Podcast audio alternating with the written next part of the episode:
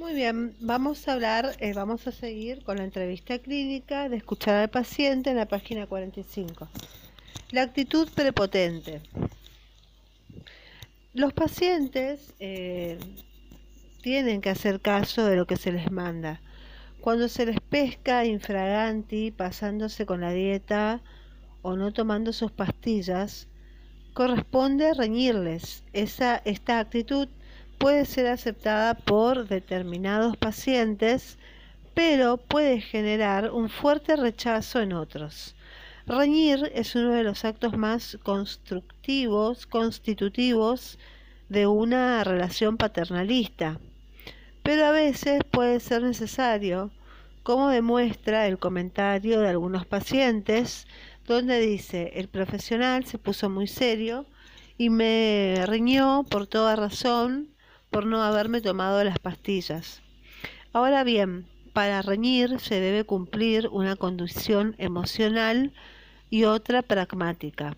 Cuando nos enfadamos porque un paciente hace lo que se le da la gana, debemos calibrar la parte de enfado que corresponde a nuestra autoestima mancillada y la parte del enfado por daño que el propio paciente se inflige.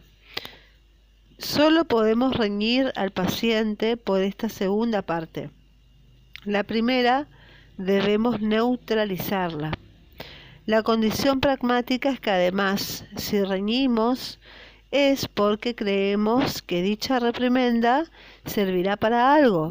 Y a veces somos conscientes de que reñimos sin efecto sobre el paciente, pero lo hacemos para poder descargarnos de responsabilidad como decir yo ya se, se lo decía.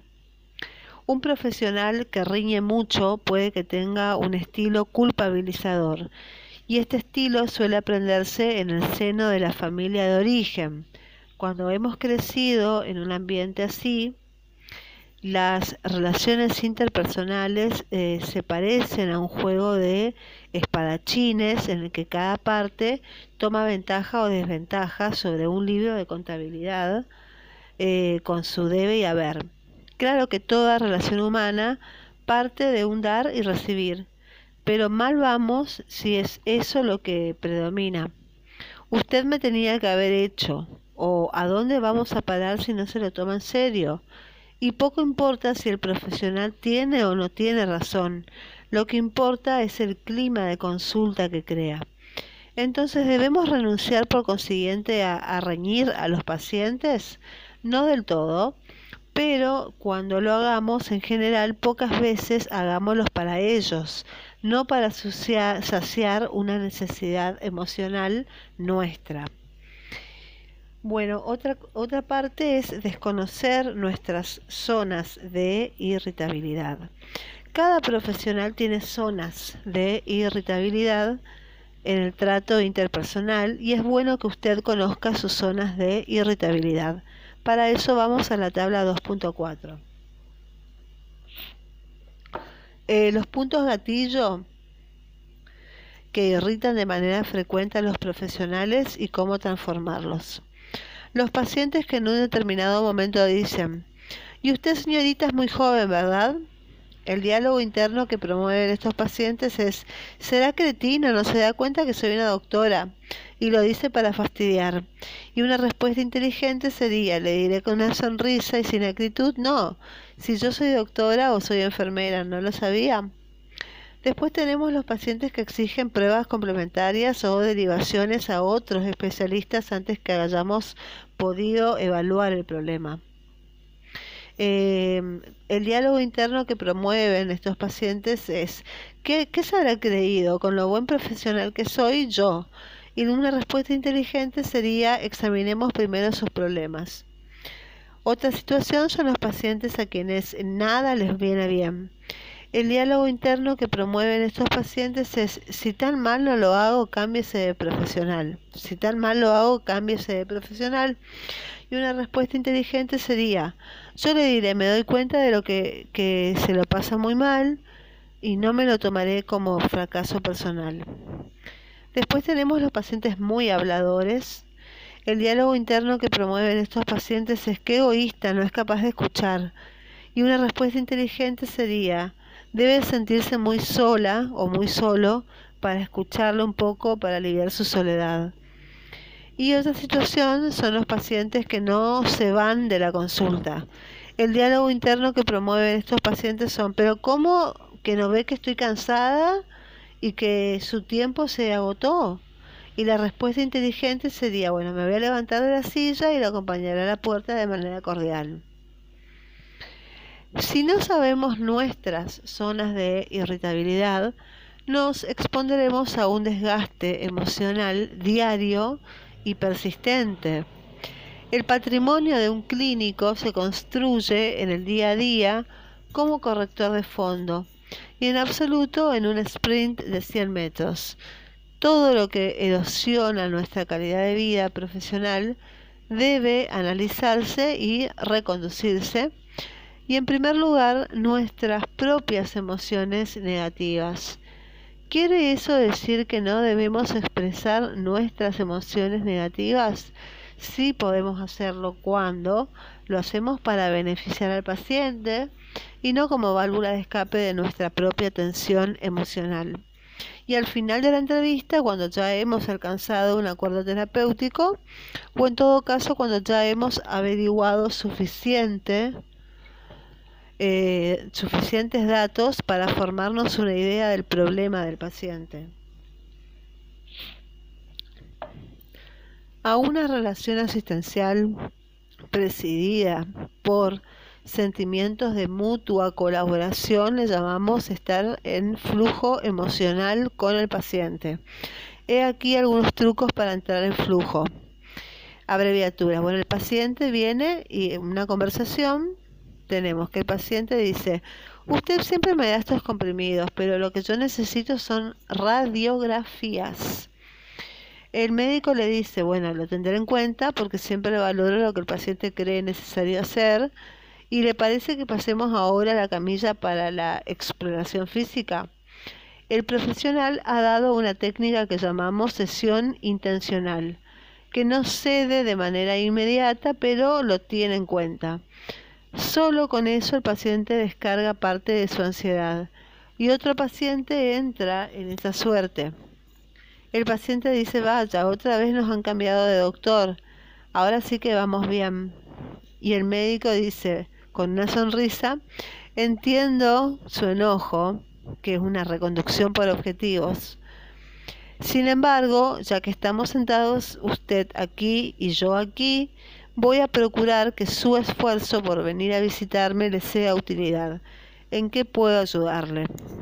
En este caso, el profesional ha puesto en práctica una reconducción por objetivos, que sería, que significa pasar a lo que se debe eh, ser el contenido de la entrevista. Pero no confundir estar en flujo con dar coba. A veces, por fortuna pocas, el paciente puede ser maleducado y traspasar la frontera de lo permisible. Y no es fácil determinar cuándo esto ocurre, pues estamos hablando de pacientes sujetos a un estrés importante o con déficit cognitivo. Una intencionalidad clara y alevosa de dañar nuestra reputación o producirnos reiteradamente daño puede marcar el límite y hacer conveniente eh, marcar distancia o incluso proponer un cambio de profesional. Entonces, he aquí una propuesta de em, nueva eh, relación.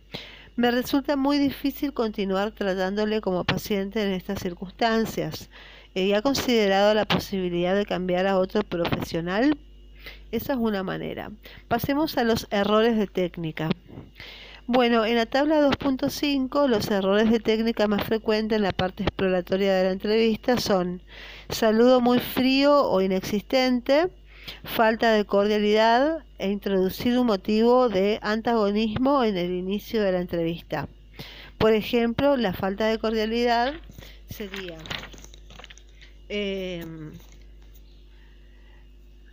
eh, en la conversación el paciente dice, y este dolor de cabeza que no me deja vivir, por cierto, ¿no le ha salido nada para la artrosis? Estoy en un grito. El especialista dice, a ver, Si saltamos de un tema a otro, no nos aclararemos. Primero la cabeza, ¿ok? Lo correcto hubiese sido que el entrevistador, o sea, el médico, sea por fase, por repetición, diga, usted venía por el dolor de cabeza, pero parece que su cuerpo está en un grito. Aquí hacemos un mapa de demandas y quejas. Dígame todas las partes de su cuerpo que le duelan. Ejemplo de antagonismo prematuro. Cuando el paciente dice, por ejemplo, vengo para que me haga estas recetas que me han dado de la farmacia. Y el médico dice, yo no hago recetas adelantadas. En todo caso, visito a los pacientes.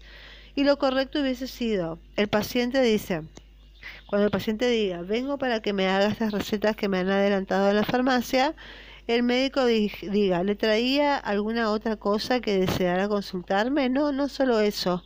Esta receta es un antibiótico. ¿Para qué lo toma? El paciente dice, tengo una infección de orina, me conozco los síntomas y para no perder el tiempo fui directamente a la farmacia. Hice bien, ¿verdad? Y el médico le contesta, ¿cuáles eran los síntomas que usted notó? Entonces, tras acabar la anamnesis y si fuera necesario otras exploraciones, procedemos a explicar las normas del centro en relación a las recetas avanzadas por la farmacia. El médico le dice, en efecto, parece que ha tenido una infección urinaria y que el tratamiento ha sido eficaz y debe seguir ocho días con el mismo. Por lo tanto, las normas de nuestro centro nos impiden pasar antibióticos avanzados por la farmacia.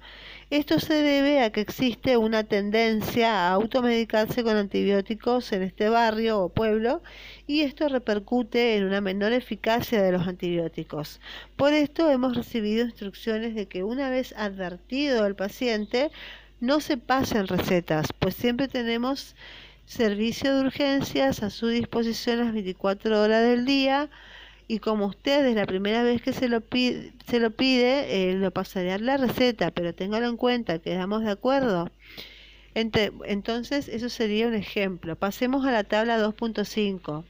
Los errores técnicos en la escucha son un saludo frío o inexistente, falta de, no, el médico entra y no saluda, falta de cordialidad, eh, introducir un motivo de antagonismo en el inicio de la entrevista, no escuchar con atención las frases utilizadas por el paciente en el momento de entrar en la consulta, a veces contienen claves que posteriormente no vuelven a aparecer.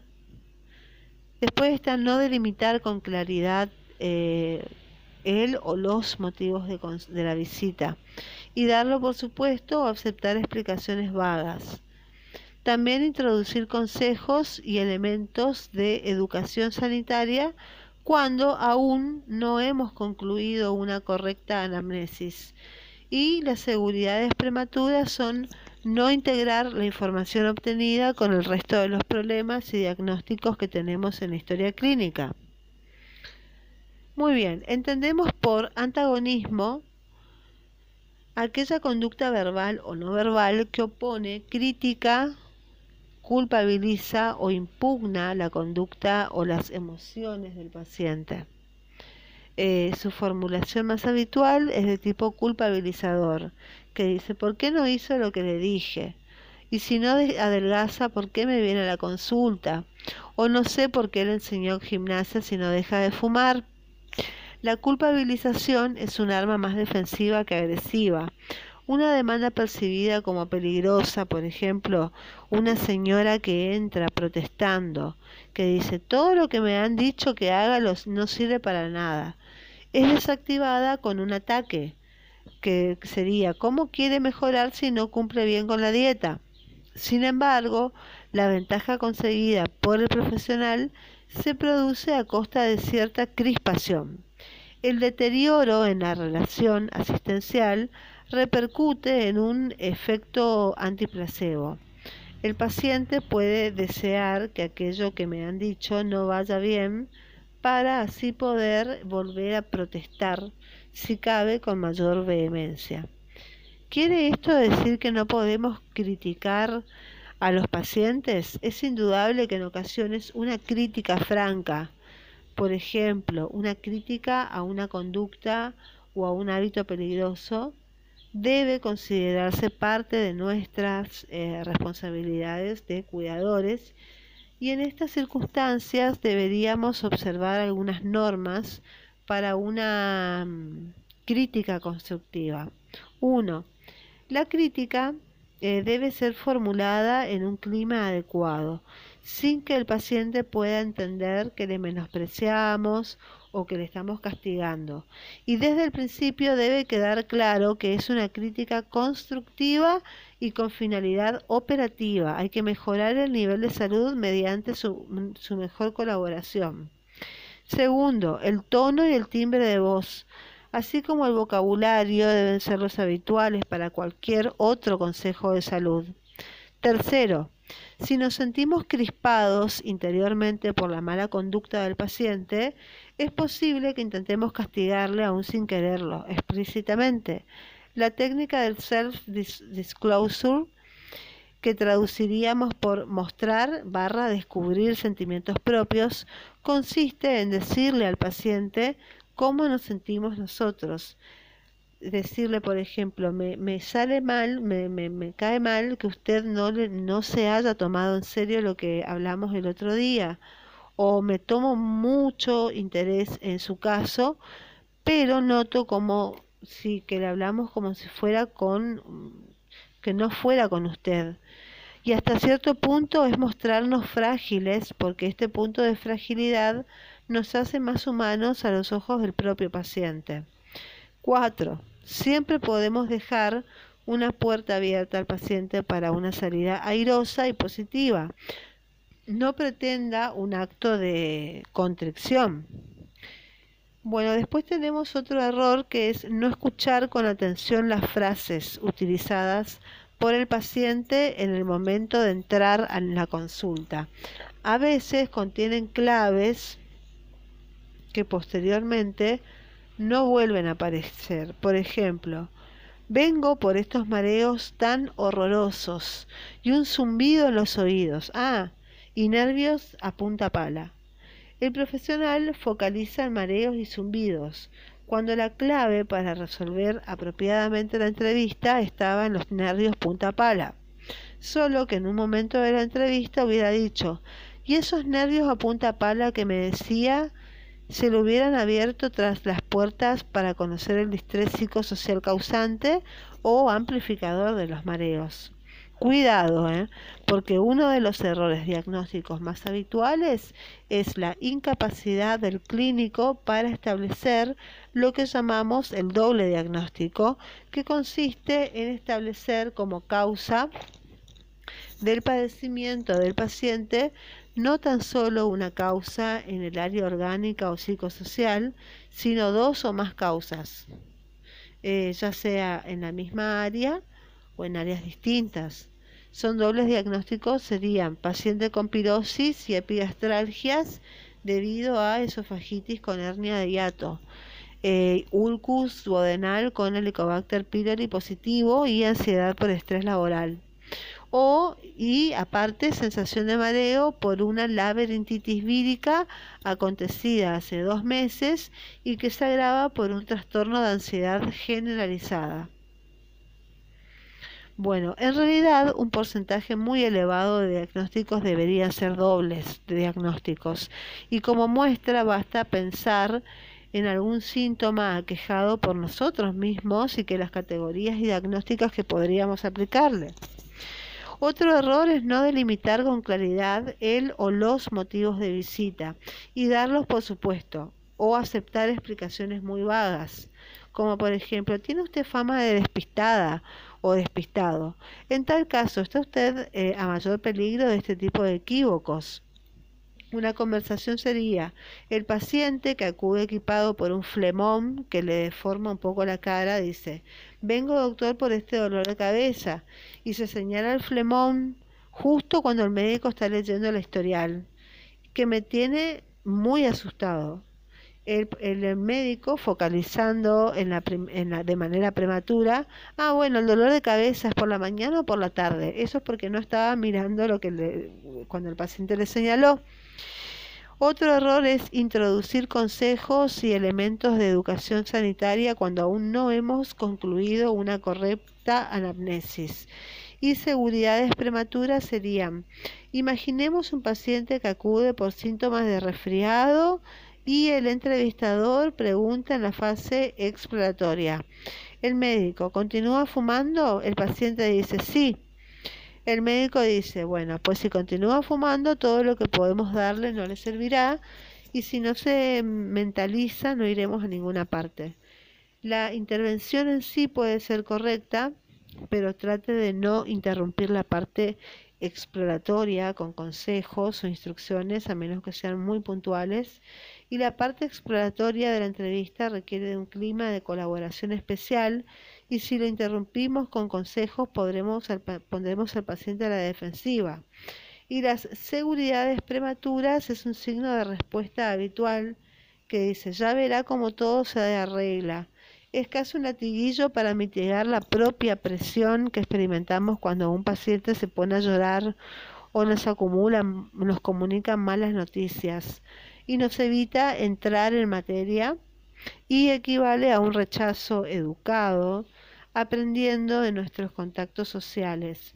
Cuando nos encontramos con un viejo amigo y preguntamos cómo te van las cosas, esperamos que su respuesta sea invariablemente bien, gracias. Hasta tal punto eh, debe cumplir este ritual que un chiste popular pone labios del interrogado. Bien, gracias. ¿O querés que te cuente? ¿Qué hacer cuando un paciente nos hace partícipes de su sufrimiento? He aquí algunas recomendaciones. Uno, averigüe las características del problema.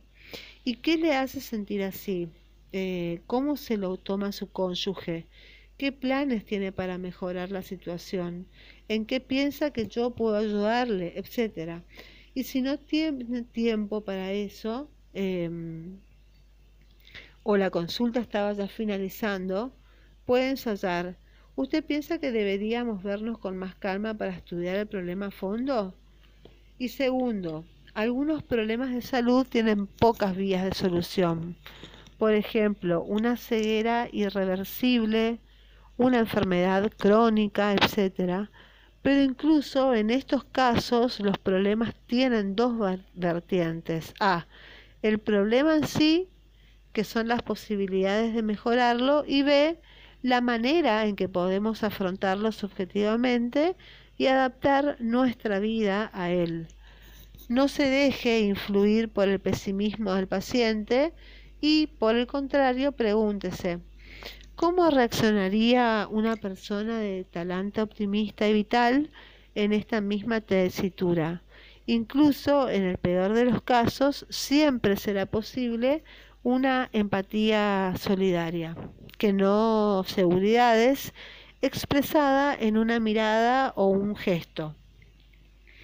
Pasamos a, eh, a otra situación que es no integrar la información eh, obtenida con el resto de los problemas y diagnósticos que tenemos en la historia clínica.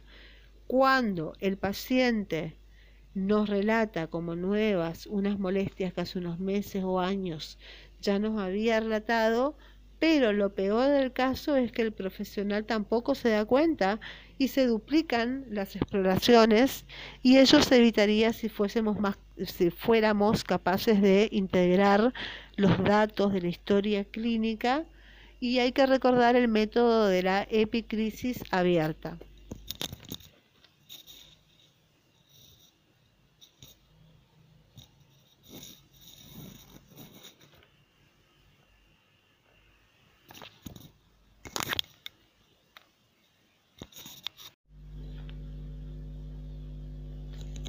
Muy bien, vamos a continuar.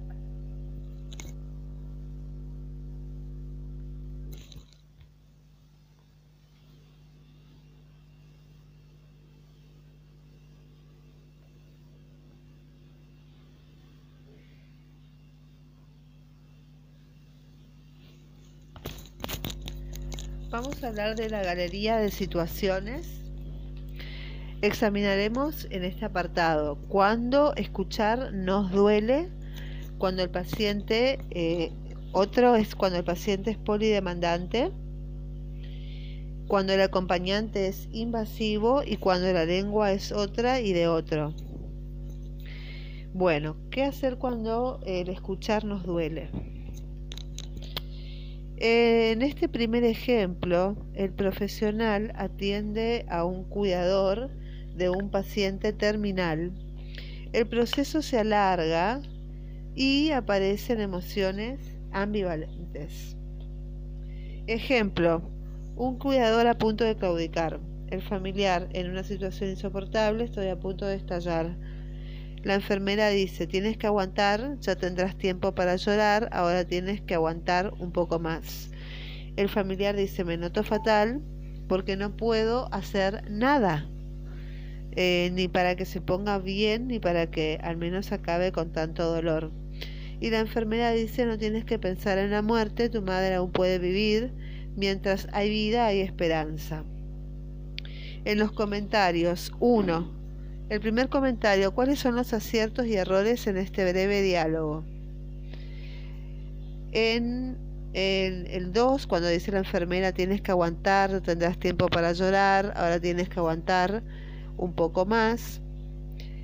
Eh, esta intervención no podemos considerarla errónea si se hace con suficiente empatía. Curiosamente, la intervención contraria también puede ser correcta, a saber, haces bien en desahogarte, si tenés que estallar, estalla, es llora. Grita si quieres. Tenés todo el derecho del mundo porque estás aguantando mucho y de qué depende una u otra. La primera es adecuada con cuidadores que tienen facilidad para llorar e incluso lo hacen con frecuencia. Eh, y que su problema es más bien tener el coraje suficiente para afrontar las penurias. Y la segunda para cuidadores muy contenidos.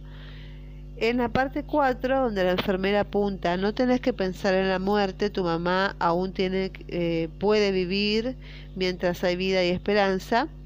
Aquí sí podemos decir que hay algunos errores. De nada sirve negar la muerte y dar falsas esperanzas. Precisamente cuando el cuidador está tratando de adoptar una posición realista, cuando el profesional no ha asimilado la muerte, eh, cuando él mismo está asustado, puede reforzar las actitudes negadoras repitiendo fórmulas em, sociales muy típicas. Aquí surge la capacidad de contención como una manera de escuchar que no desemboca forzosamente en un consejo porque usted debe hacer o una acción. Para tener contención, contención debemos distinguir mi manera de estar de la manera de estar del paciente. La contención da una calidad de sosiego a la escucha y también debemos tener claro que no siempre debemos dar consejos. Es más, los consejos también tienen su iatrogenia. Segundo, ¿deberíamos reñir al cuidador por el hecho de expresar indirectamente que desea el fallecimiento de su familiar? Todo lo contrario es normal que el cuidador se debata entre el cariño que profesa a la persona y el dolor que experimenta viéndola sufrir. No puede evitar pensar en el alivio que él o ella experimentará cuando el enfermo fallezca.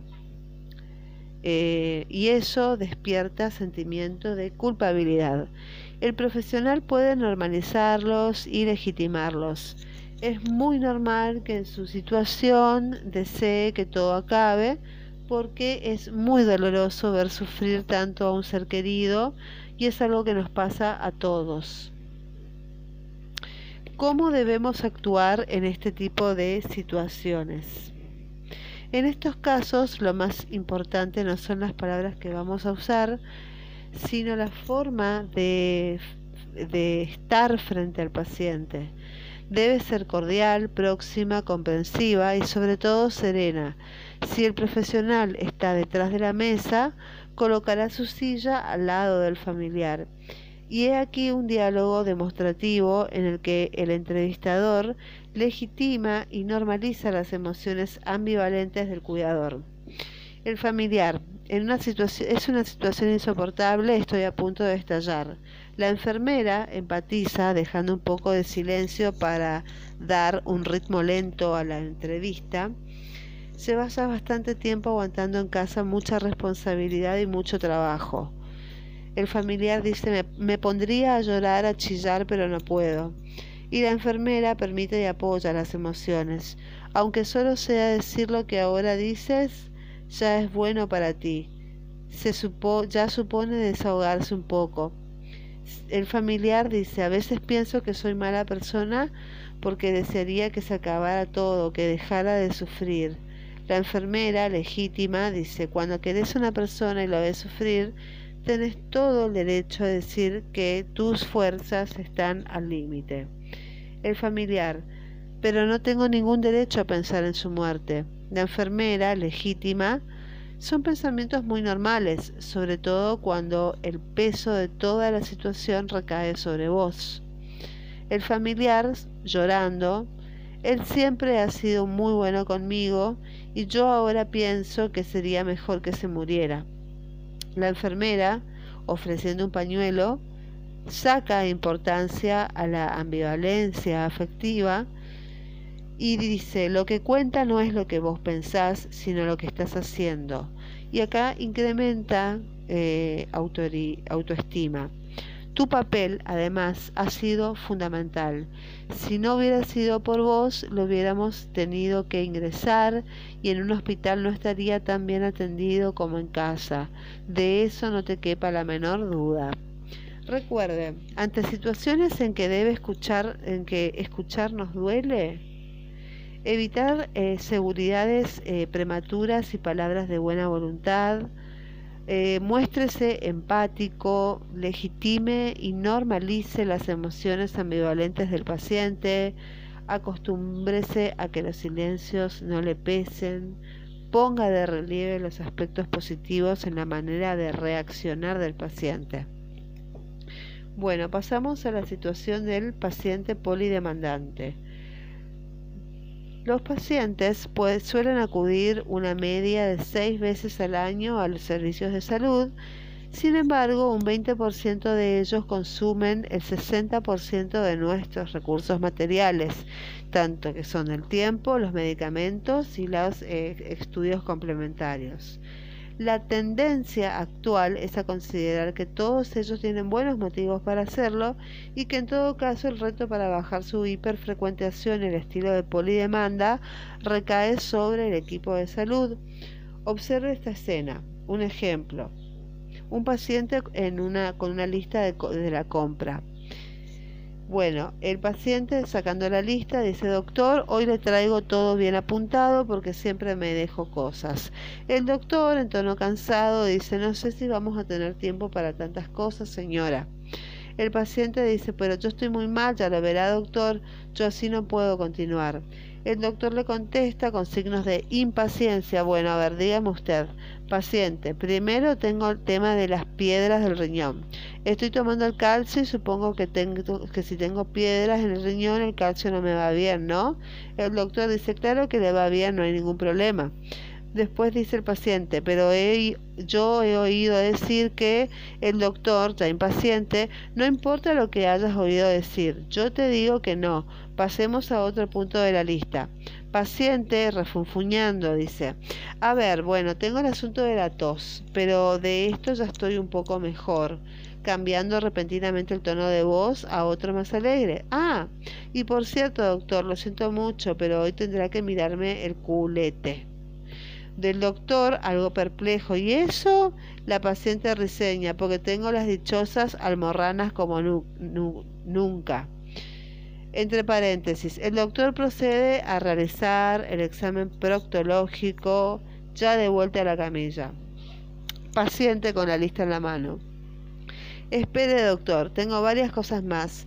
Se lo digo porque si nos sentamos luego nos dará pereza levantarnos. El doctor, desconcertado, le dice, si le parece, hoy hemos mirado dos puntos de la lista y otro día abordamos otros dos puntos. La paciente desesperada dice, pero el caso es que hoy venía sobre todo por el mareo que tengo y en la farmacia me han encontrado la presión a, eh, a 21. Bueno, esta es la, este es el ejemplo de conversación de paciente polidemandante. Los comentarios. Uno, ¿es correcto el método de un motivo de consulta por visita? Segundo, este aforismo de un motivo por consulta lleva a la frustración del paciente y no permite al médico llegar al fondo de la problemática. Las consultas se multiplican en un clima de escaso entendimiento y menor eficacia. Tal como decíamos anteriormente, el profesional debe realizar un mapa de quejas y demandas, porque este macrodibujo del paciente le ayudará en gran medida a comprenderle. Ahora bien, una vez hemos delimitado que hay varios problemas que se nos pide abordar, procederemos por orden secuencial a su resolución. Abriremos un episodio de enfermedad para cada uno de ellos, siempre que entendamos que son temas separados y si no tenemos suficiente tiempo para abordarlos, Lex Artis ofrecemos otra visita al paciente. Segundo, ¿cuál es el principal error del profesional? El principal error es el tono emocional cansado e irritable que demuestra. Eh, el paciente se, se nota desprotegido y confirmado en su pesimismo vital esto conduce a regresar pronto a la consulta para clarificar los muchos puntos de la lista que no quedan claros. El clínico emocionalmente proactivo se mantiene sereno e incluso inyecta optimismo en la relación. La veo muy bien, eh, Gertrudis, enhorabuena por estos análisis, ha salido como si tuviera usted 20 años. Este tipo de frases demostradas por un perfil de profesional súper científico eh, conectan con el mundo simbólico del paciente y pueden cambiar su percepción de bienestar subjetivo siempre con la condición de no decir mentiras, ni tan siquiera las piadosas. No olvidemos que muchas veces no es tan importante para nuestra felicidad personal como de verdad estamos de salud, sino como creemos estar. Tercero, ¿Tiene alguna significación la forma en que la paciente va introduciendo las demandas y de manera especial la necesidad de un examen proctológico? Por lo general, los pacientes nos aportan una agenda y unos contenidos preelaborados de la visita. El orden y el significado de estas demandas no debieran pasar inadvertidas. La paciente ha previsto una visita más larga de lo que el médico está dispuesto a otorgar.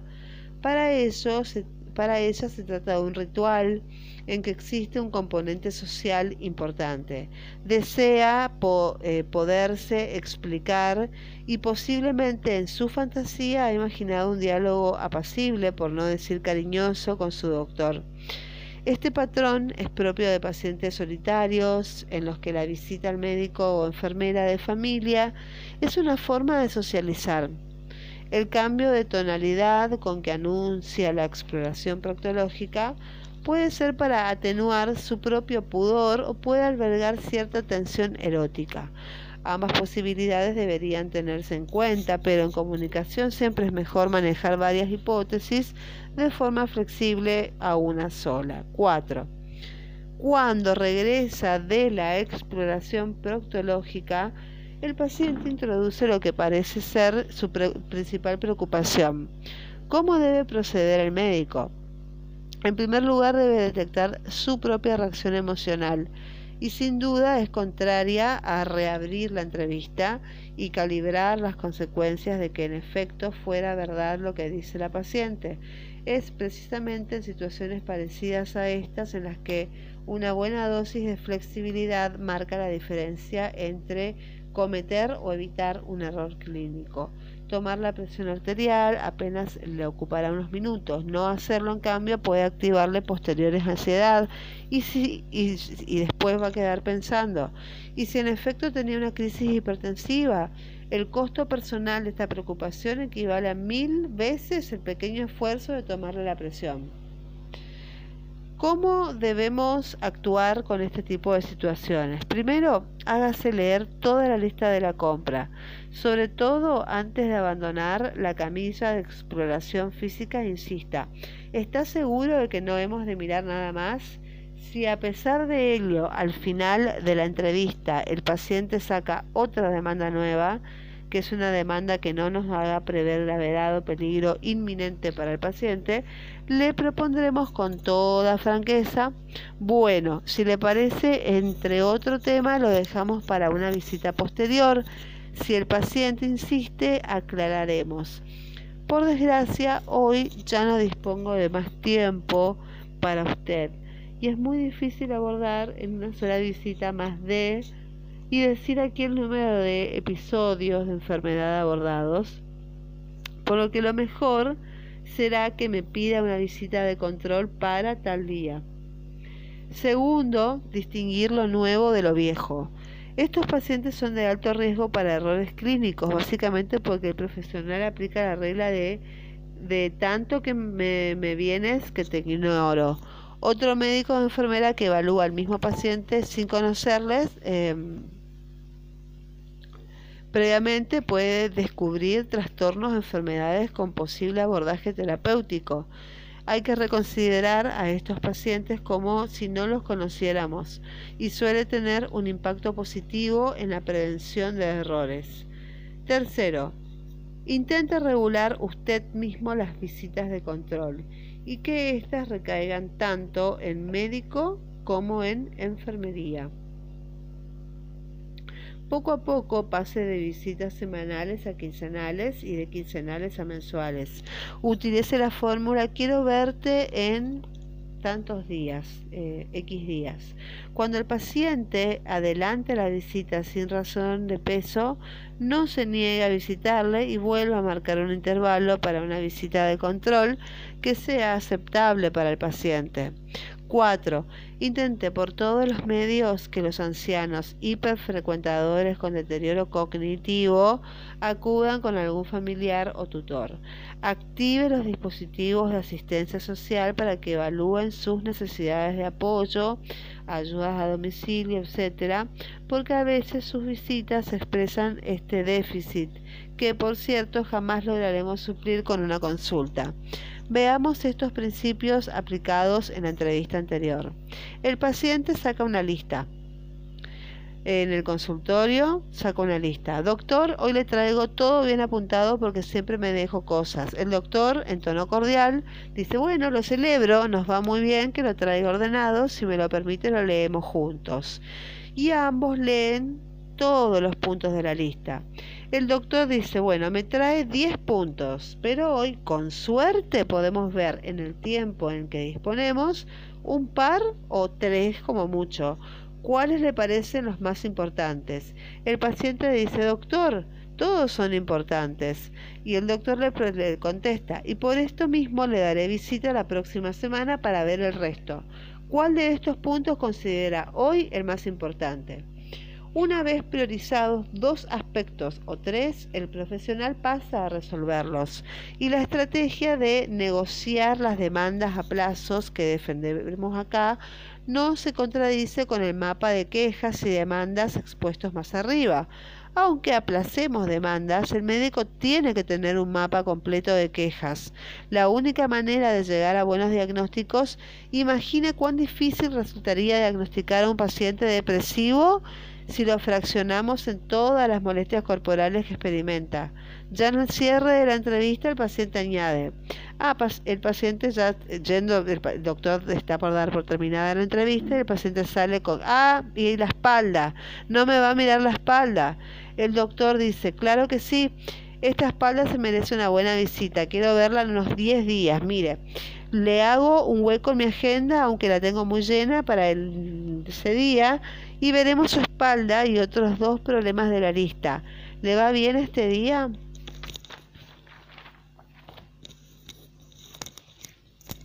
Entonces hay que recordar que ante, un paciente polidemandante eh, es bueno tener un mapa de demandas y quejas. eh, hay que, segundo, hay que negociar el contenido de la visita. Tercero, hay que dar visita de seguimiento. Cuarto, distancie las visitas al menos a una por mes. Quinto, mantenga un tono emocional proactivo. Y sexto, distinga lo nuevo de las viejas demandas o quejas.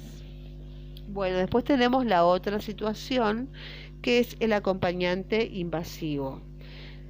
Eh, una fuerte tradición biomédica ha demonizado al acompañante, que por definición tenemos que hacer callar para que pueda alzarse la voz del verdadero paciente. Grave error que ha llevado a infrautilizar un enorme potencial tanto en el aspecto semiológico como de aliado terapéutico. No por ello vamos a negar que a veces el acompañante puede ser incómodo. Véase, por ejemplo, una situación. La doctora dice, bueno, dígame usted, la escucho. José, otra vez me he constipado. La esposa dice, diga que no. Doctora, no es constipado, es una bronquitis porque no para de fumar, no hace caso a lo que le dijo. Tiene que asustarle porque así no sé a dónde vamos a parar. La doctora dice, cuénteme José. La esposa contesta, toda la tarde tosiendo y, al final la que paga el pato soy yo que no pego un ojo. La doctora, ¿ha tenido fiebre José? La esposa responde, fiebre no, pero el otro día subiendo las escaleras resulta que se puso pálido como la cera. Contale todo, José. Y además tenía dolor aquí, señalándose el pecho. Anda, cuéntale, que a la doctora no le puede esconder nada, que sería ir en tu contra. La doctora ya se está irritando y dice, señora, por Dios, eh, ¿por qué no se da cuenta que lo tiene atosigado? Que aquí no hay quien pueda decir, esa boca es mía. Bueno, comentarios. Uno, ¿detecta usted algún error en la manera de actuar del profesional? La última intervención de la doctora indudablemente es brusca. Realiza un juicio de valor sobre la, relación de pareja que, que lo tiene atosigado y da rienda suelta a su impaciencia. Segundo, ¿hay alguna clave de tipo semiológico que fuera importante rescatar en el diálogo anterior? Bueno, han aparecido varias claves semiológicas. Uno, que el paciente se declara resfriado, tiene tos, pero no parece que fiebre. Este punto debiera confirmarse y continúa fumando. Segundo, además parece que ha tenido un episodio de dolor precordial al esfuerzo, tal vez acompañado de vegetatismo. Y tercero, finalmente, la misma relación interpersonal de la pareja es un dato semiológico como veremos a continuación. Tercero, ¿podemos colegir algún tipo de relación peculiar en las parejas que se presentan en la consulta de esta manera? Bueno, la manera de interaccionar una pareja obedece a una relación previamente establecida y eh, sedimentada por los años. El profesional fácilmente va a percatarse de quién lleva las riendas de la situación, grado de dependencia mutua, grado de aprecio y respeto entre ellos, etcétera. Y en el caso que abordamos que no hay miembro de la pareja que pueda ser tan invasivo sin la pasividad o concesión o secreto interés por parte del otro miembro para que se actúe en este sentido. Cuando nos encontramos con un miembro de la pareja que actúa de manera muy invasiva, hemos de plantearnos un diagnóstico diferencial que abarca diversas situaciones como A. El acompañante está detectando una situación de riesgo y el miembro más capacitado en habilidades sociales toma la iniciativa. B